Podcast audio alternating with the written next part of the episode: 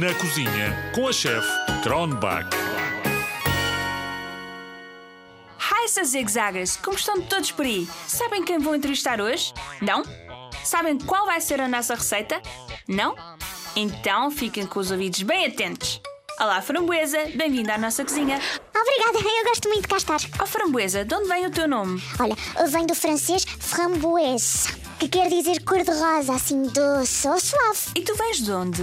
Oh, oh, eu venho de onde? Então eu cresço nos arbustos. E fazes bem aqui? Olha, para começar, eu faço bem em muitas coisas, mas para começar, tenho mais vitamina C que as laranjas. Sabias? Não sabias? Pois eu estou-te a dizer. Faço bem aos olhos, combate infecções e quem come muitas framboesas quase nunca, mas nunca fica doente. Isso parece-me tudo muito bem. É verdade, é tudo, tudo, tudo verdadeinha. Tão verdade como eu dar-te uma trinca. Uma quê? Ai! Hum, que framboesa deliciosa. Vamos à nossa receita?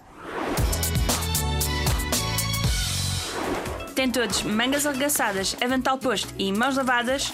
Os ingredientes são 3 bananas muito maduras e uma lata de leite de coco. Descasca as bananas e corta-as em rodelas. Põe-nas dentro de um saco no congelador durante 2 horas e deixa o leite de coco no frigorífico. Quando as rodelas de banana já estiverem congeladas e o leite frio, tritura tudo na liquidificadora. Se quiseres, acrescenta um pouco de açúcar baunilhado.